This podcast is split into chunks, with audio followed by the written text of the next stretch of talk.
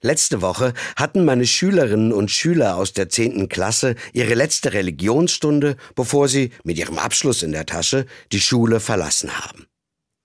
Heute könnt ihr noch einmal alles fragen, was ihr über Religion wissen wollt, habe ich ihnen gesagt. Da kamen viele tolle Fragen zusammen. Eine hat mich besonders ins Nachdenken gebracht. Eine Schülerin wollte wissen, wie erkennt man, dass man eine persönliche Verbindung zu Gott hat? Zuerst war ich etwas ratlos. Ich habe länger überlegt. Eine Verbindung zu Gott ist für mich nicht etwas Theoretisches wie eine chemische Formel oder eine Gleichung aus der Mathematik. Eine Verbindung zu Gott ist für mich immer ein Erlebnis gewesen. Meistens habe ich diese Verbindung in ganz normalen Situationen des Lebens einfach gespürt. Davon kann ich viel erzählen. Und das habe ich dann auch gemacht.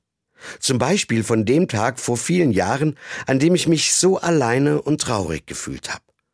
Und dann ist plötzlich ein Freund völlig unerwartet bei mir vorbeigekommen, so wie ein Geschenk Gottes. Oder von dem Besuch bei einer todkranken Frau, die mir erzählt hat, wie Gott ihr Kraft gibt. Als wir zusammen gebetet haben, war mir klar, Gott verbindet sich mit uns beiden.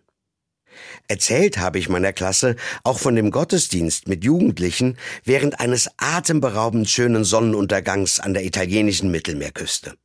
Da war für mich zu spüren, Gott ist ganz nah. Irgendwann haben die Schüler dann auch angefangen, ihre Geschichten zu erzählen. Von Eltern, die sich plötzlich wieder vertragen haben, vom verstorbenen Opa, an den sie immer denken und von vielem anderen mehr. Das hat mich sehr berührt. Wenn man Gott eine Chance gibt, dann spüre ich ihn schon, hat am Ende eine Schülerin gesagt. Dem hatte ich nichts mehr hinzuzufügen.